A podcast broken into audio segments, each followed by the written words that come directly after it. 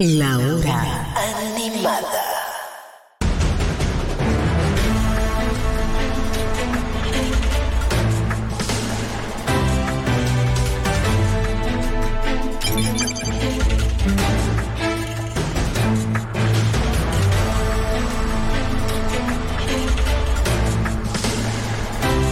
Seis minutos pasaron de mediodía en todo el territorio nacional. Son 11 los grados, 3 las décimas. Urgente, urgente, urgente. Hace mucho frío en Argentina. Mucho. La gente tiene frío.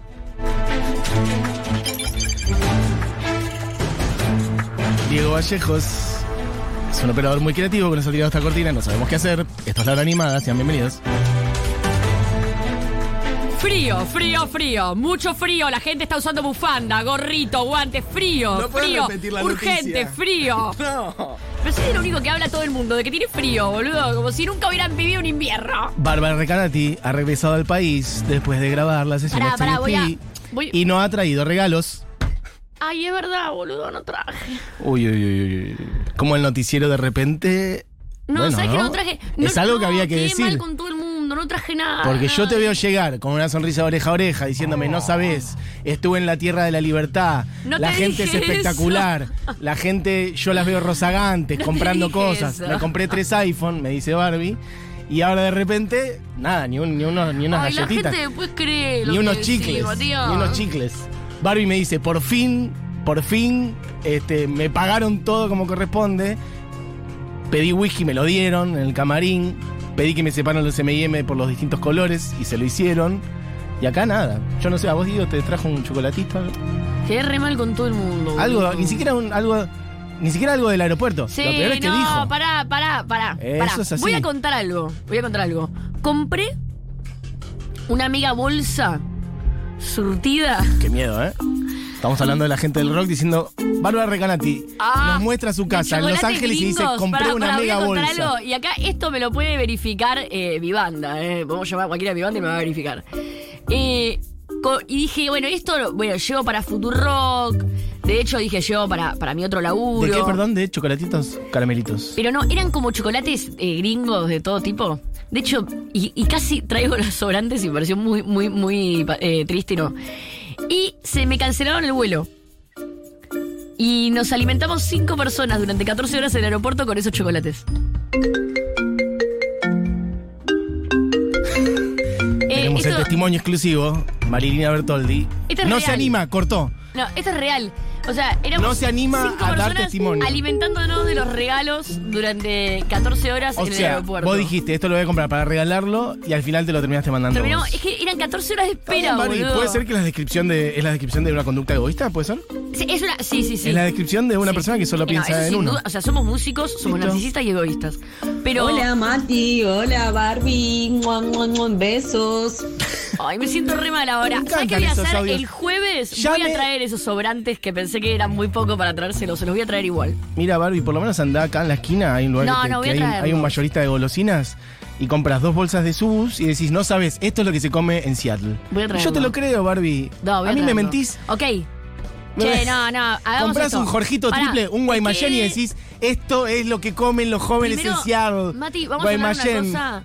Bajemos el creo, tono, bajemos el creo. tono, porque el otro día me escribieron y me dijeron que les recopaba mi tono eh, mañanero de Seattle. Así que ahora voy a hablar así. Vas a hablar muy tranquila. Voy a hablar como si fueran las siete y media de la mañana.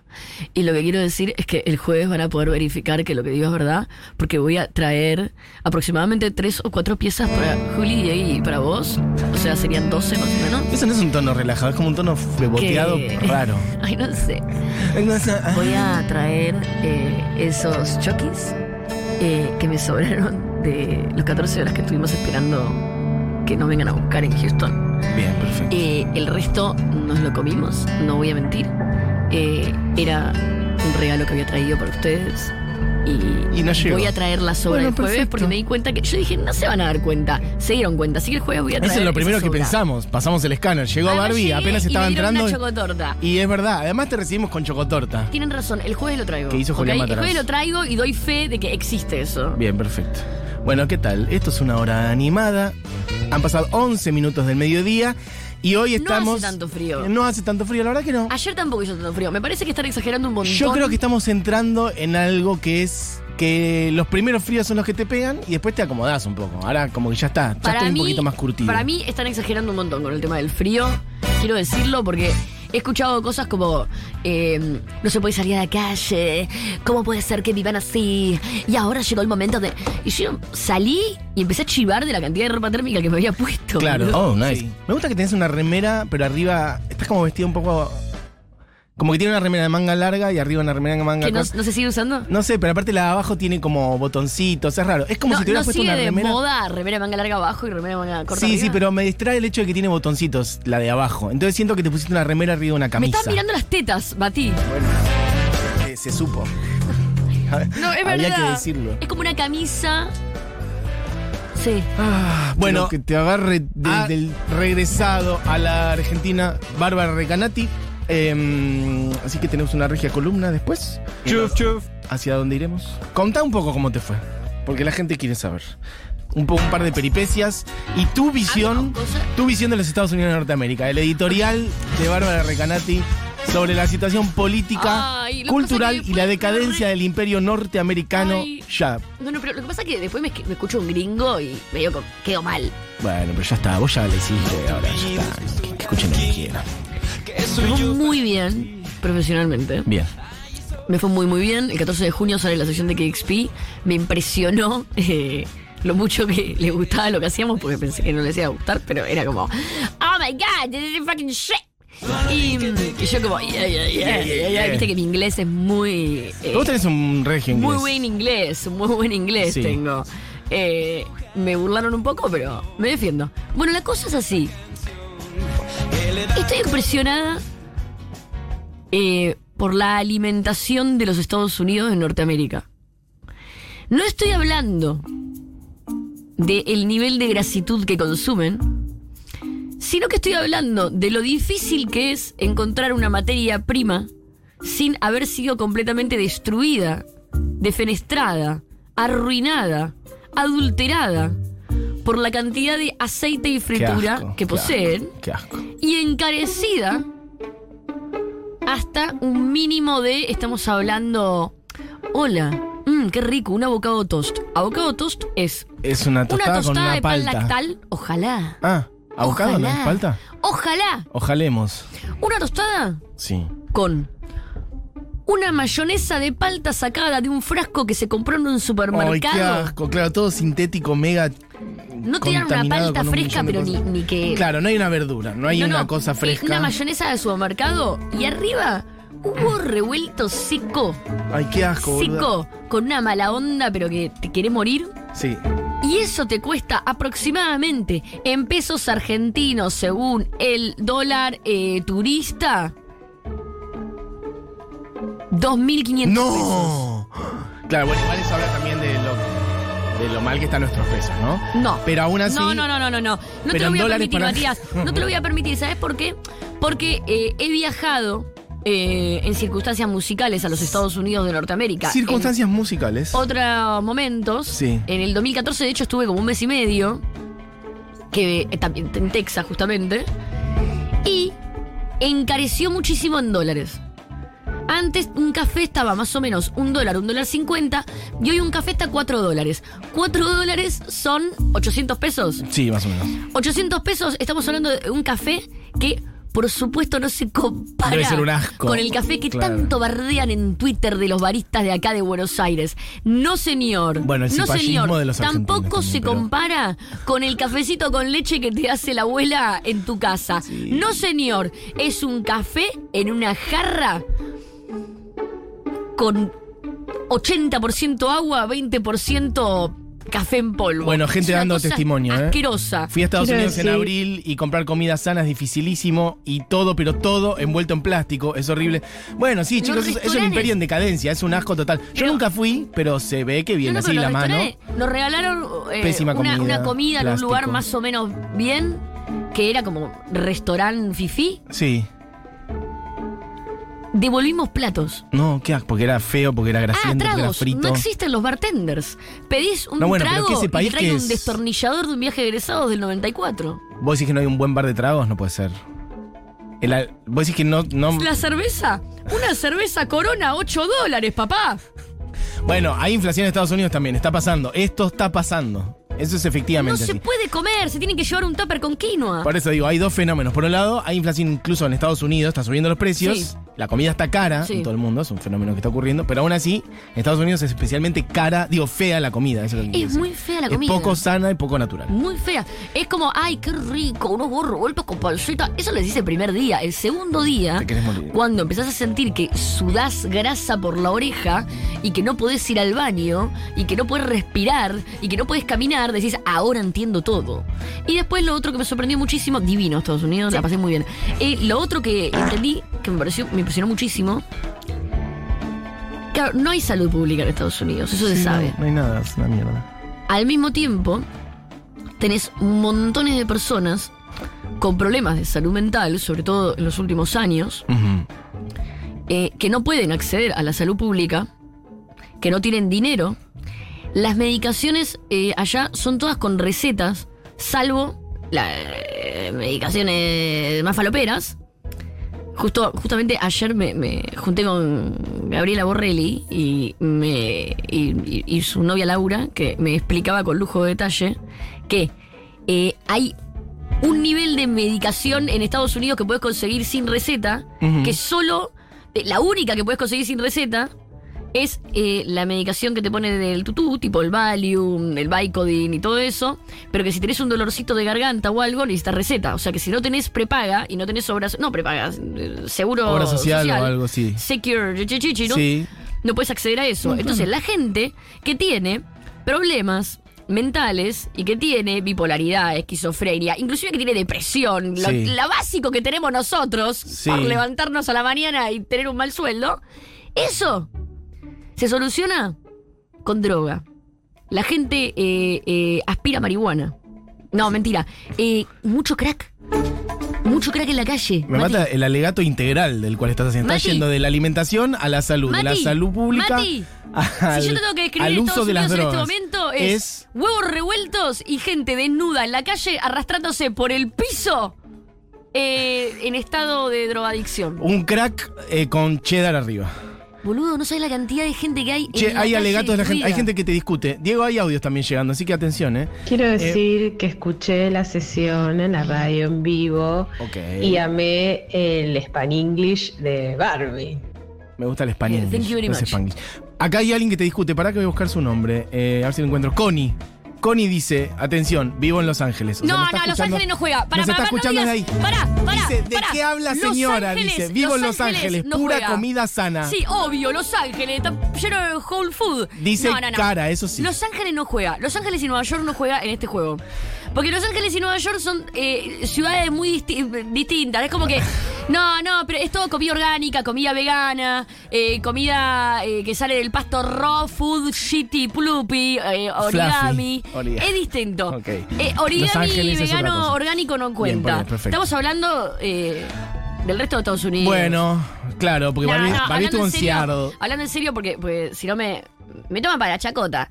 Eh, me sorprendió mucho lo difícil que, que es comer y lo caro que es comer.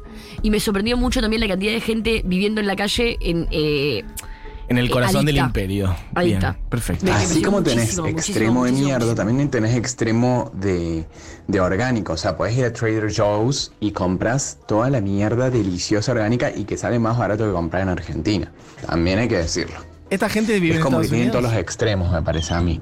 No Como sé si en todo Trader nicho Joe's vas a desarma. conseguir cosas más baratas que la tienda orgánica de Sí, casa. y menos en Buenos Aires, pero lo podemos charlar. Pero bueno, me sirve. Diga nombre y colegio, o sea, diga de qué ciudad eh, Pero está puede hablando. ser. Me gusta que está quedando claro que nos escuchan muchísimo desde Estados Unidos de Norteamérica. No juega Los Ángeles y Nueva York, ya lo dije, ¿eh? Julieta Sí, dice, cuando al estuve en banco. Nueva York compraba muchas ensaladas en las farmacias que te venden desde comida hasta medicamentos. Rarísimo.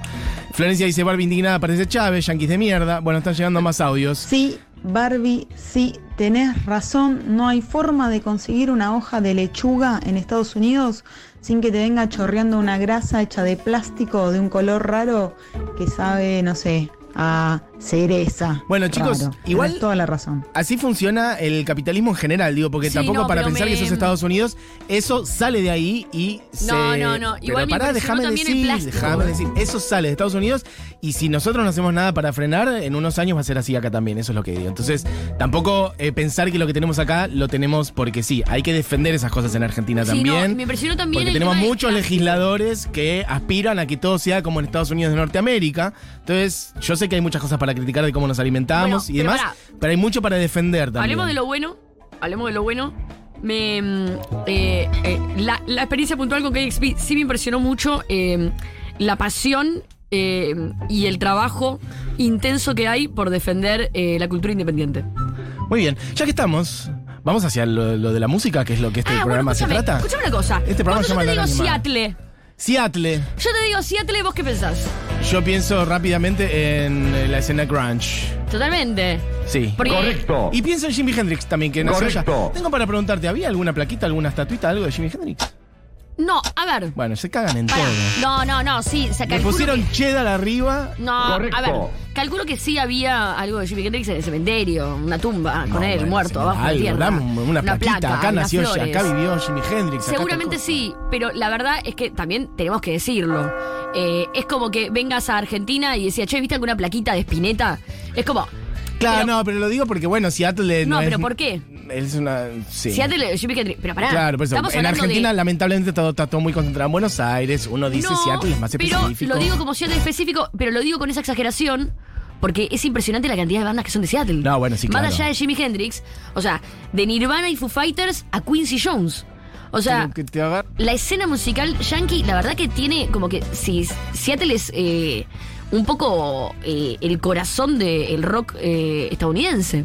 Entonces eran tantas las cantidades de bandas que eran de allá que a mí se me ocurrió, ¿para qué te voy a hablar de Nirvana? ¿Para qué te voy a hablar de Screaming Trees, de Soundgarden, de Alice in Chains? ¿Para qué te voy a hablar de Hurt? ¿Para qué te voy a hablar de Quincy Jones? ¿Para qué te voy a hablar de Jimi Hendrix? Si te puedo hablar de lo más bizarro que encontré en Seattle. Me parece hermoso. Barbie salticando por las Necesito calles de Seattle. decir eh, esto eh, muy concentrada porque es muy difícil de, de pronunciar. Voy a hablar de Trachtenberg Family Slide Show Players. La primera canción, Vamos de. Trachtenberg. Trachtenberg Family Slide Show Players.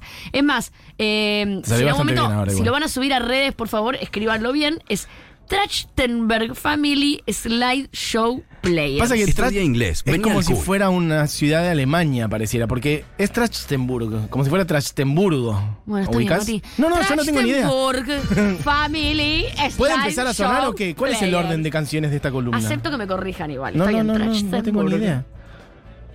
La primera canción que vamos a escuchar es You Are the One That Made for Me and I Was Made for You. I was made for loving you. Veo la cara de asombro de Julián Matarazo, ¿eh?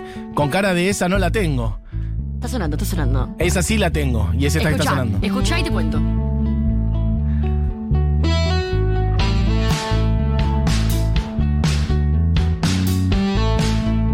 Tiene un video esta canción que se los mandé. Ian was a DJ. I met him on.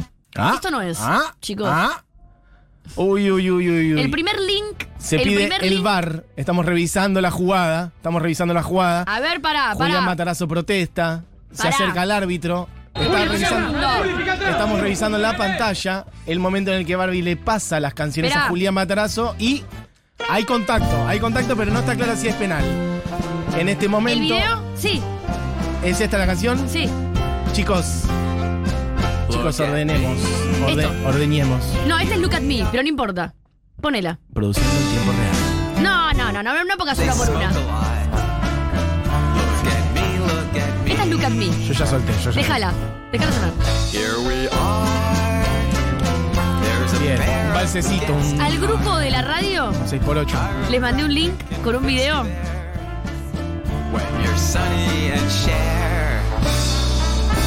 Bueno, esa también es You Are the One, pero pongamos esta y después pongan esa.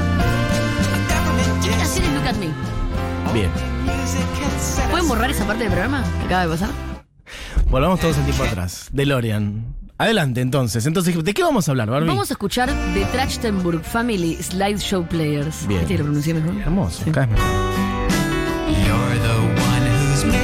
Esta canción es You Are the One Who's Made for Me and I Was Made for You. Every word I say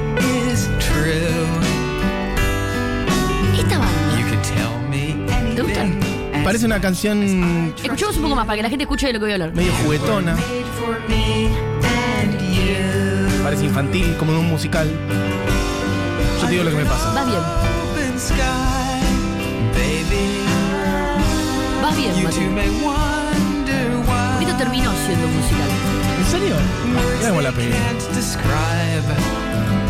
El que canta es Jason Trachtenberg. Quien toca melódica y batería es Rachel Trachtenberg, su hija. Perfecto. Tina Trachtenberg es quien se ocupa de pasar las proyecciones, porque como dije al principio, esto se llama Trachtenberg Family Slideshow Players. O sea, verdaderamente era la familia Trachtenberg. Y los slideshows los pasa Tina, la mujer de Jason. ¿Quiénes son Jason y Tina? Jason y Tina son unos paseadores de perros de Seattle que tienen una hijita muy pequeña, Rachel. Son unos freaks. Unos verdaderos freaks. De hecho, si yo tengo que decirte quiénes son fans de esta banda, te voy a nombrar dos. A ver. Matt Groening y John Waters. Ah, ya, ya soy fan. Ya soy Matt fan. Groening, el creador de Los Simpsons, y John Waters, la persona más eh, especial y excéntrica de los Estados Sí, Unidos de Norteamérica. sí. Son fans de The Trachtenberg Family Slideshow Players. Bueno, ellos eran paseadores de perros en Seattle. Entonces, en un momento, van caminando por la calle. Y Jason era un cantante de open mic, o open mic, no sé cómo se dice. En Estados Unidos es muy común esto y en Europa también. Sí, Acá hay, a ver, hay poco, menos, menos, menos, pero En hay. Argentina creo es como que cuando hay una jam. No, sí, yo he visto. Como cuando hay una jam y puedes subir, vas con tu instrumento y tocas. Sí, o open mic, es como que subís y cantás. En- sí, pero ¿sabes qué es lo que nunca vi? Porque me parece que allá es es lo que es popular. Que hay muchos lugares que vos vas los jueves, los viernes, porque sabés que un montón de cantantes van a ir a hacer su canción, cantautores. Te anotás en una lista y por el orden de llegada te subís y cantás una canción. Es algo que no es que eh, es una jam donde van eh, sesionistas a, a zapar, sino que es un lugar al que la gente realmente va a tomar algo y a descubrir sí, cantautores. puede ir cualquiera. Eh, Eso lo hacen mucho igual con todos los formatos, también con stand-up, por ejemplo. Con el stand-up sí acá es más común, creo. Bueno, pero también viene de allá, digamos. Como esa cosa de que podías ir y te anotás y haces tu numerito Total. de humor y ya. Pero esto de lo que estamos hablando, allá es muy común desde hace 60 años. Era algo de lo que participaba hasta Johnny Mitchell. El, el- el open mic es muy, es digo, es muy digno. ¿Me entendés? Nivel, hay Es- nivel. claro, es como que muchos músicos salen de ahí. Bien. Jason, lamentablemente, pasó años yendo a estos lugares y nunca acumuló ni un fan. Mi amor, pobrecito. Muy frustrado por esto, en un momento, la mujer encuentra en estos paseos de perros un proyector. Y le dice, Jason, escúchame. Ah, porque además Jason ya tenía entrenada a la pendeja de 5 años para que le toque la pandereta mientras él cantaba. Sí. Jason estaba obsesionado con él mismo. Entonces Tina le dice, te paso unas proyecciones con el, el proyector que me encontré en el piso mientras lo haces. Y arman un show que el video de esta canción, You Are the One Who's Made for Me and I Was Made for You, lo pueden buscar en YouTube, es un ejemplo del proyecto de ellos tres como familia. Es muy bizarro. Es él que tiene una cara muy especial. Extrañísima, sí, sí, sí, sí. Una cara muy especial, es como una mezcla entre el de querían coger a los niños Es verdad. ¿Cómo se llama ese y actor? John Myers. Mike Myers. Mike Myers, Mike. Myers, no el asesino sería el Mike Myers No, el actor. De, de Halloween, el actor. Eh, la cuestión es que el tipo eh, sale a un show de talentos con la mujer pasando proyectores y con Rachel tocando en ese momento creo que la armónica o algo. Y, Y gana. ya empieza a funcionar. Gana. Bueno, se mudan para Nueva York, empiezan a hacer un show como muy eh, fijo del Lower East Side, mucha gente empieza a ir a verlo, se transforman como en un proyecto de culto. Esto año 2000.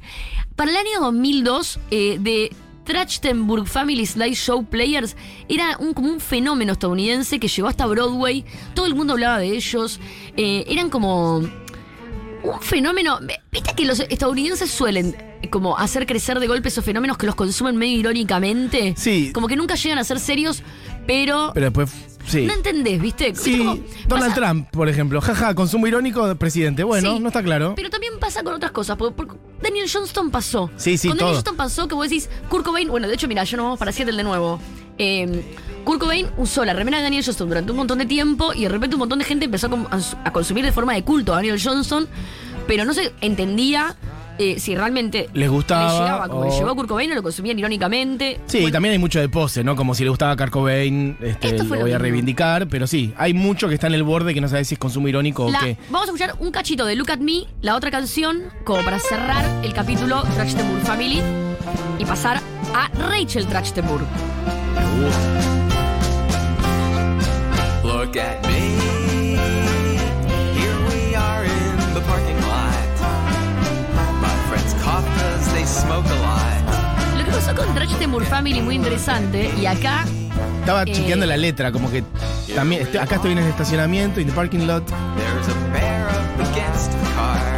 Ok, medio juguetona también. Ellos también juegan con lo kitsch, claramente. ellos juegan con los kitsch. a mí El él me da video es miedo. increíble lo Ahí que él estoy me da un viendo. miedo.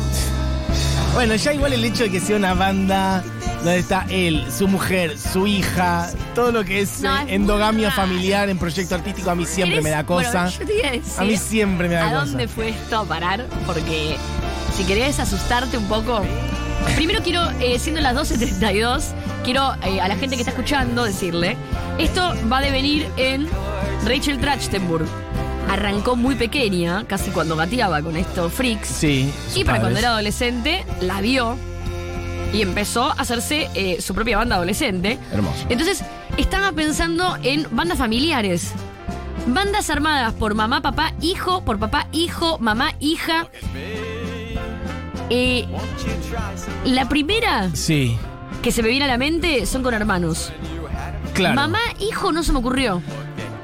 Ay, pero sí, no sé si banda. Estoy pensando, estoy pensando. Estoy pensando. Clan familiar. Mucha madre, que ha- pa- madre y padre que hayan tocado juntos. Mira, sin ir más lejos, en el Festival Futurock, el Negro Rada con su familia.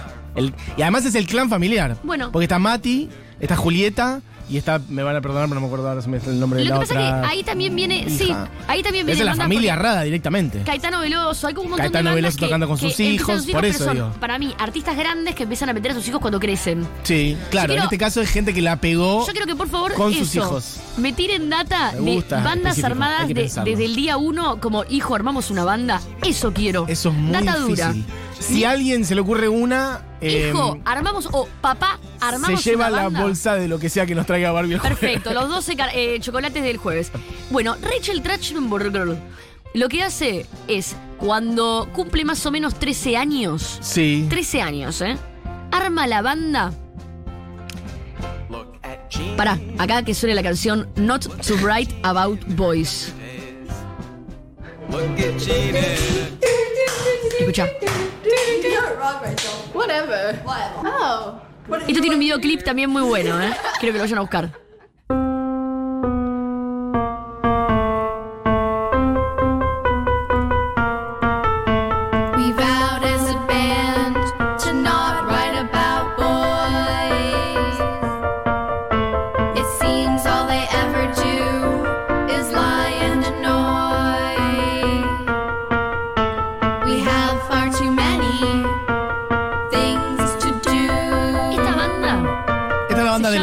Sí, la primera banda. Se llama Super Cute. Ella después tocó, to- bueno, también tocó con The Pretiots, una banda de pibas. Pero esta es la primera banda de pibas que tiene. Escucha. Yo les invito a meterse a YouTube y buscar Super Cute y esta canción que se llama Not to Write About Boys.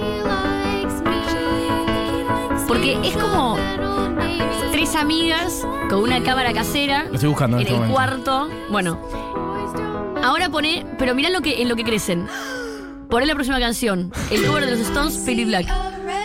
No. Subí volumen. Esto digo, lo quiero seguido, de cortina. Algo.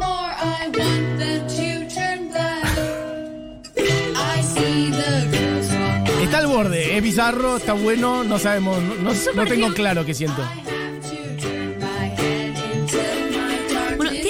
Carrera super cute en ese momento. Veo que la pega en Estados Unidos. No digo que la pega, pero le va mucho mejor que el proyecto anterior, que era de Trench Burger Family Slideshow Sí. Bear. Y se separan. Rachel crece, arma su propia banda y separa la banda del padre. La madre de Rachel termina trabajando orgullosamente, no lo estoy diciendo despectivamente, Sí. de mujer paloma en el eh, eh, Central Park. Perdón, mujer paloma, dijiste. Ah, Bueno, Mati, ¿qué? ¿Qué es mujer paloma? No entiendo. Bueno, boludo, cada uno se busca la vida como puede. No, no, pero es que no entiendo qué quiere decir. Es una mujer Que se disfraza de paloma. ¿Qué que, al igual que mi pobre angelito, está llena de palomas alrededor. Ah, trabaja de mujer paloma. Entonces, Va y le da de comer a las palomas y es esa su vida. sí, pero es una perfo. Igual Ella me está caía re bien sentada. la mujer paloma de mi pobre angelito. Bueno, ella Que ahora de es hecho la mujer película la reivindica. un Ella, poco. ella es la mejor pe- mujer paloma de mi pobre angelito hoy.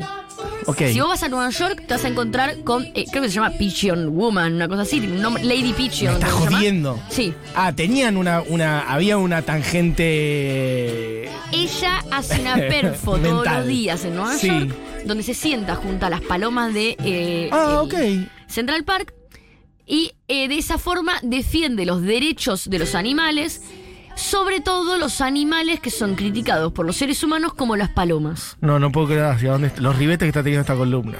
Los derechos de las palomas en Central Park. Entonces, Ella las reúna y es una perfo. Vamos de nuevo. La banco, Se arma super cute con la banda de la hija de Jason Trachtenberg. Sí, Harta de que el padre la explote. Sí. Cuando tiene 13 años dice, armo mi propia banda. Y arma una banda con Julia Cumming sí. Y Chun Lei. Julia Cumming, ¿quién es? Ah, pará, ellas se, se fue con- se fueron de gira con Kate Nash. Bueno, ok. Julia Cumming Sí. era la hija de otra banda de Nueva York que no le fue nunca nada bien. De hecho, no pude traer canciones de ellos porque no encontré. Que armó una banda que se llama Sunflower Bean. Ok. Sunflower Bean es una de las bandas indie top de Estados Unidos de los últimos años. Esto ya suena a otra cosa.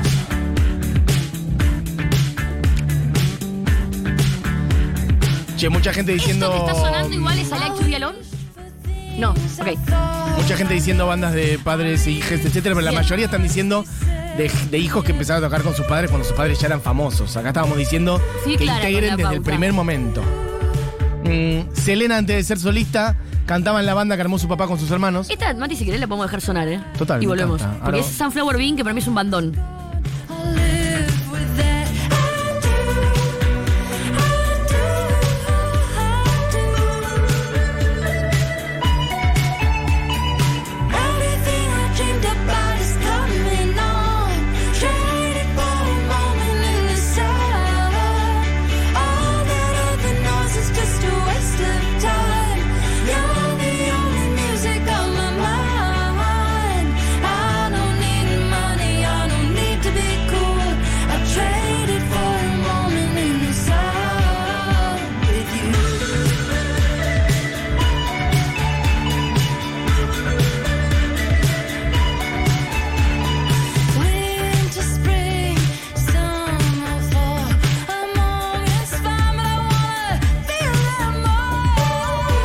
Estamos haciendo una deriva larguísima. Si alguien consiguió seguir el hilo de toda la información que hizo Resumo. Canati hasta ahora, eh, se merece un premio. Resumo. Porque la verdad que, pero está, está, está lindo. Eh, me tienen que seguir. O sea, este, No es fácil, Barbie. Contaste historias muy bizarras, pero yo lo que importa es... En Seattle. Es que Seattle es la cuna del Grange. Sí. Pero en medio de la cuna del Grange, en el año 2000, unos paseadores de perros se Encuentran un con proyector y Cuando se arman una encuentran con banda. un proyector, arman una Meten banda. a la hija. Trachtenberg Family Slideshow Players. Pará, vamos a decirlo despacio porque hay gente acá diciendo, ¿cómo es el nombre? De Póngalo, nuevo el nombre de póngalo esta en la- banda las hermosa, redes. dice. Vamos a tratar de decir... Trachtenberg Family Slideshow Players. Hay muy poca info de eso Trachtenburg. Family Slideshow Players. Sí. Más, más despacio no te lo voy a poder decir, vieja. Eh, se van a vivir a Nueva York. Ponen a la hija de 5 o 6 años a tocar la batería. Terminan siendo un fenómeno tan grande que John Waters y Matt Groening se vuelven fans. De hecho, el video de la familia con esta nena tocando la batería y los slideshows en la pantalla tiene unas buenas views, tiene casi medio palo de views, o sea, en YouTube. Se transforma en un fenómeno del indie norteamericano medio bizarro. Sí. Tocan del 2000 a 2008. Rachel Trachtenberg La ya hija. se vuelve adolescente Y dice, "Acá y me voy a la arma mierda". la banda Super Cute. Que por cierto es super cute. Super porque cute. son tres adolescentes de 12 años que claramente devienen con los años en supermodelos, hay que decirlo. Tanto la cantante de Sunflower Bean como Rachel Trachtenberg como June Lee se transforman en las modelos de H&M, modelos como de Nueva York bastante top. La pegan. Eh, porque son muy hegemónicas. Entonces, cuando tienen 13 años, son una banda de tres adolescentes media hegemónicas divinas cantando canciones sobre novios adolescentes. ¿Pero nos caen bien o son medio Nos caen muy bien. Ah, perfecto. Debido a esto, Trachtenberg Family Slideshow Player se separa. Jason se transforma como un bizarro de Broadway. Y Tina, la mamá, se transforma en la mujer paloma. La pueden ver en el Central Park cuidando palomas. Pero el matrimonio también se separa en la vida No personal, te no, sabría sabemos. contestar eso. Para él, ¿a qué se dedica? O sea, ella, mujer paloma en el Central Ella Park. es mujer paloma. ¿Y él? es medio como un mediático. No, no puedo creer esa familia. La cuestión con todo. Rachel es que al día de hoy la pueden seguir en Instagram, eh, sigue tocando, es super under. Rachel es super under. como Ya buscando el, el Instagram de Rachel, momento. Por decisión propia o decisión pública, no fue una música. Su último single que lo pueden escuchar. Es más, lo, lo trajimos, eh, Diegui. Su último single era I Like to Be Alone. No figura en Spotify, Rachel, pero sí en YouTube. Y Ah, pero esta chica está a punto de pegarla, está al borde. Es una chica, es esta, ¿no? Rachel Sí, es hermosa, ¿viste? Es, claro, Muy me- hermosa. muy bonita. Muy bella. y tiene, ya tiene 16.000 seguidores en Instagram y se nota que está como a punto de pegar A la Mati punto de hace que 22 alguien años que la viene remando. pase con el anzuelo. y se la- Es medio la- una Olivia Rodrigo del indie, digamos. Como que la veo ahí. Eh, pero no, pero. Por Esto, escucha, esto es lo que hace Rachel. ¿Te gusta?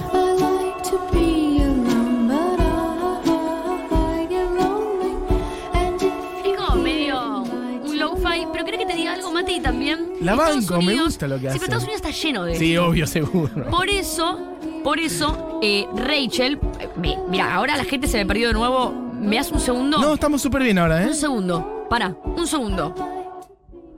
Gente que encontró fotos de la Trachtenberg segundo. Family y está flasheando. Un segundo. Año 2000, Seattle, dos paseadores de perro caminan por la calle, se encuentran en un proyector, una de ellas decide empezar a pasar proyecciones mientras el cantante canta y le dice a la hija de 5 años que toque la batería, se mudan a Nueva York, se transforman en un gran fenómeno donde John Waters y Matt Groening se vuelven muy fans. Sí. Año 2008, Rachel forma su propia banda, Super Cute. Entre las integrantes de esa banda estaba... Uy, uy, uy. Espera. La las cantante de. Sunflower Bean. Eso. Eh, a partir de esto, la banda de Trash Brown Family Brown se separa. Rachel arma una carrera solista. No le va muy bien con la carrera solista. Hoy la pueden encontrar en Instagram. Pero Sunflower Bean sí le va muy, muy bien en Estados Unidos. Y vamos a escuchar la canción más linda para mí de Sunflower Bean, que no es de Sunflower Bean. Es de Neil Young, pero quiero decir antes de ponerla que también hay algo sobre esta canción que para mí es fenomenal y hace que toda la comida eh, de mierda y precios sobre precios de Estados Unidos y adictos al crack valgan la pena, que es que no puedo creer que esta canción haya sido el éxito que fue en la radio hace 50 o 60 años. De verdad, me emociona pensar que en un momento, para los Estados Unidos de Norteamérica, esta era la mejor canción que podía haber en la radio. Quiero decirte, Barbie, que ayer sonó esta canción programa.